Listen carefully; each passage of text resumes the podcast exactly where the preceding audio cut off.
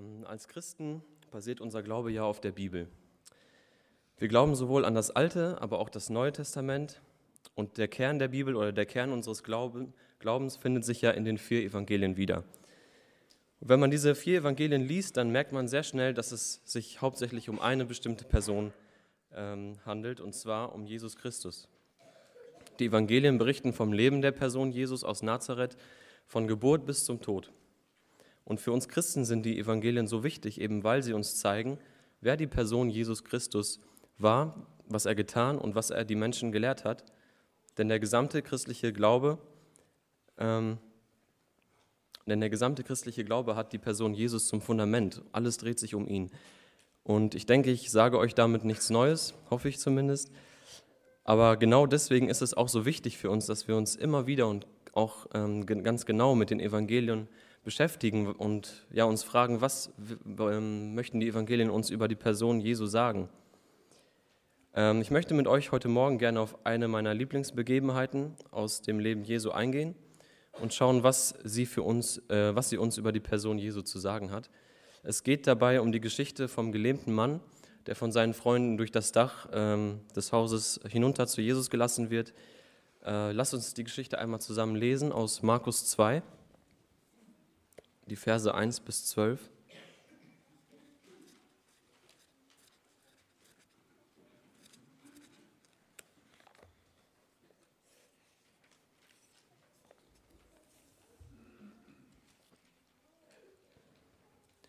Markus 2 ab Vers 1. Nach einigen Tagen ging er wieder nach Kapernaum in den Ort, und man hörte, er ist in das Haus gegangen. Und sogleich versammelten sich viele, so dass kein Platz mehr war, auch nicht zur Tür hin, und er redete zu ihnen das Wort. Und sie kommen und bringen einen Gelähmten hin zu ihm, von Vieren getragen. Und da sie wegen der Menge nicht näher zu ihm herankommen konnten, deckten sie dort, wo er war, das Dach ab. Und nachdem sie davon etwas herausgebrochen hatten, lassen sie die Lagermatte, auf der der Gelähmte lag, herunter.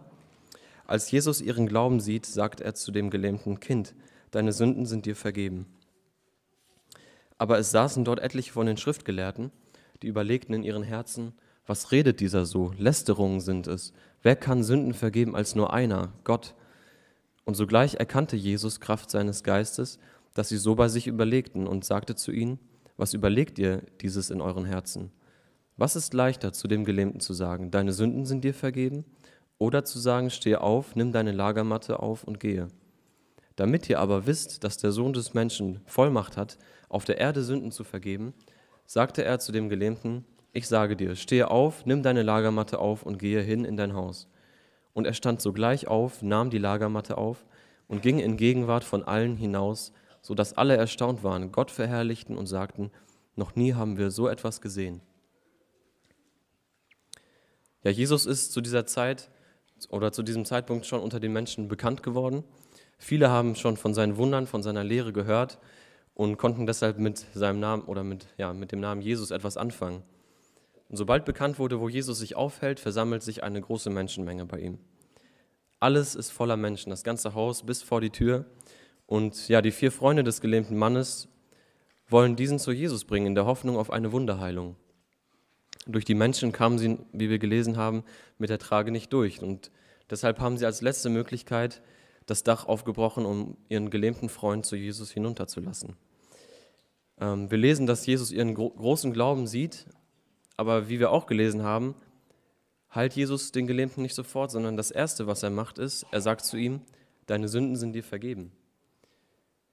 Ja, und in der Menschenmenge waren auch neugierige Schriftgelehrte anwesend, die sich, ja, wie deren Titel schon sagt, gut in der Schrift, also auch äh, also dem Alten Testament auskannten und wahrscheinlich wollten sie prüfen, was dieser Jesus, der jetzt so bekannt war und, äh, unter allen Menschen, was er so lehrt und ob das mit den, mit den Schriften übereinstimmt oder ob er ihr Lehre verbreitet. Und als sie die Aussage von Jesus hörten, dir sind deine Sünden vergeben, wurden sie ganz hellhörig und stutzig. Aber wieso regen sich die Schriftgelehrten an dieser Stelle so über Jesu Aussage auf und nennen es sogar Gotteslästerung? Warum sagen sie, dass niemand außer Gott Sünden vergeben kann? Letzten Sonntag haben wir schon in Jörgs Andacht äh, einiges über Vergebung gehört, äh, dass wir Menschen einander vergeben können und auch sollen.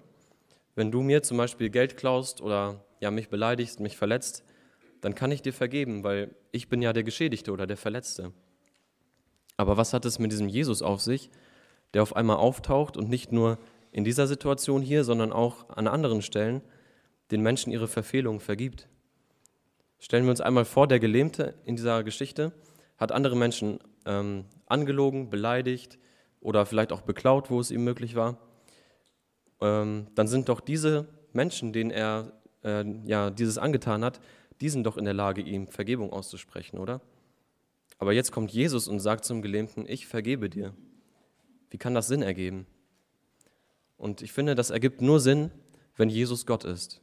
Weil wenn Jesus Gott ist, dann bist nicht du in erster Linie der Geschädigte, wenn ich dir etwas antue, wenn ich dich beleidige, beklaue oder verletze oder sowas. Klar, dann bist du auch geschädigt, aber in erster Linie ist Gott der Geschädigte. Nur Gott kann Sünden vergeben, weil er in jedem Fehlverhalten von dir und auch von mir der am meisten Geschädigte und Verletzte ist. Und ich finde, das ist ein sehr wichtiger Gedanke, denn äh, wir brechen mit unserem Fehlverhalten die Gebote Gottes, wir sind Gott untreu und entehren ihn da, dadurch.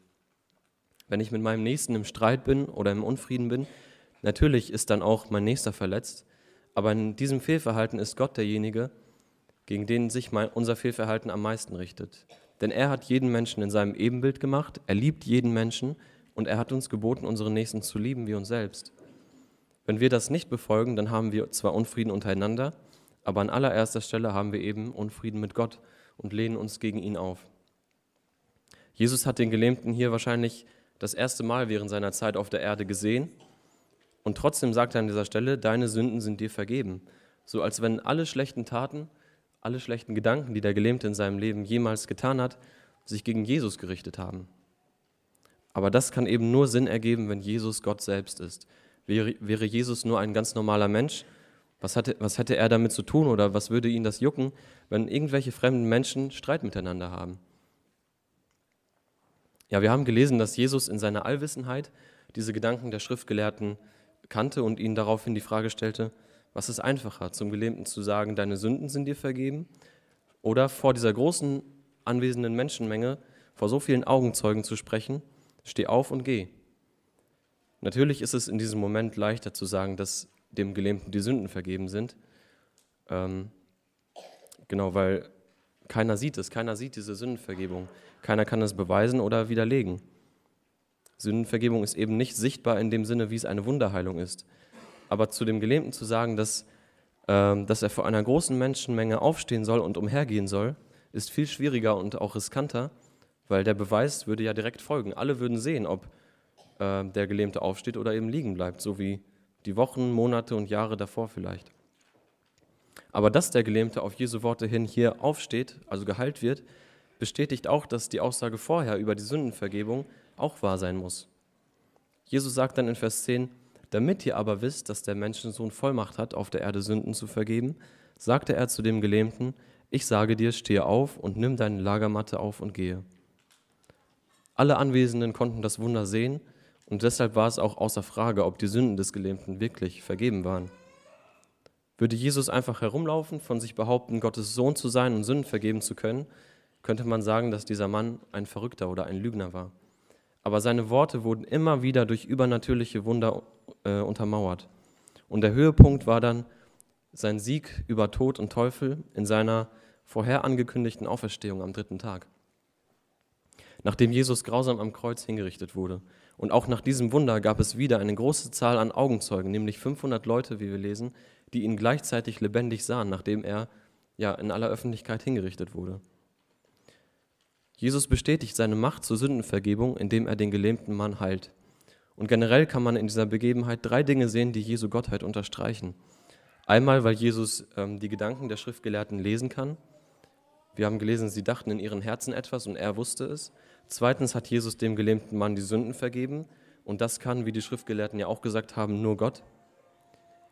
Und äh, drittens hat Jesu, Jesus auf übernatürliche Weise den gelähmten Mann geheilt und damit eben auch gezeigt, dass deshalb auch die Sündenvergebung, die vorher geschehen ist, genauso real stattgefunden hat wie die Tatsache, dass der Gelähmte aufgestanden ist und plötzlich gehen konnte.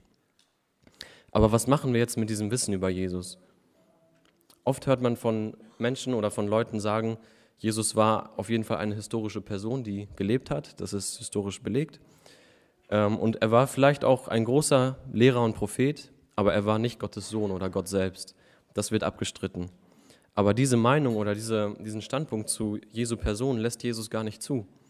Denn wie soll er ein großer Lehrer oder Prophet gewesen sein, wenn die wichtigste Behauptung, die er über sich selber aufstellt, nämlich dass er Gottes Sohn ist, gar nicht stimmt oder eine Lüge ist? Welchen Aussagen einer Person kann man überhaupt noch glauben, wenn die Aussage, die sie über sich selbst trifft, gar nicht der Wahrheit entspricht? Also entweder war Jesus ein größenwahnsinniger Lügner oder er war wirklich das, was er von sich behauptet hat und was er auch immer wieder durch Wunder untermauert hat. Und wie Flo es auch in der Einleitung schon gesagt hat, jeder Mensch muss für sich selbst entscheiden, wie er zur historischen Person Jesus steht. Was glaubst du, wer Jesus war oder besser gesagt, wer er ist? Stellst du Jesus für dich persönlich in die Kategorie ja, eines Verrückten oder akzeptierst du, dass er tatsächlich Gott selbst ist, der als Mensch auf diese Erde gekommen ist, ja, um aus Liebe zu dir am Kreuz die gerechte Strafe für deine Sünden zu tragen und so Sündenvergebung möglich gemacht hat. Und wenn Jesus aber das ist, was er, zu sein, was er behauptet zu sein, dann müssen wir vor ihm niederknien und ihn als wahren Herrn und Gott über unser Leben an, anbeten und akzeptieren. Ich wünsche dir, falls es noch nicht geschehen ist, dass ähm, Gott dir die Augen für diese Wahrheit öffnet und dass du Vergebung, Frieden und auch Liebe durch Jesus erfahren kannst. Amen.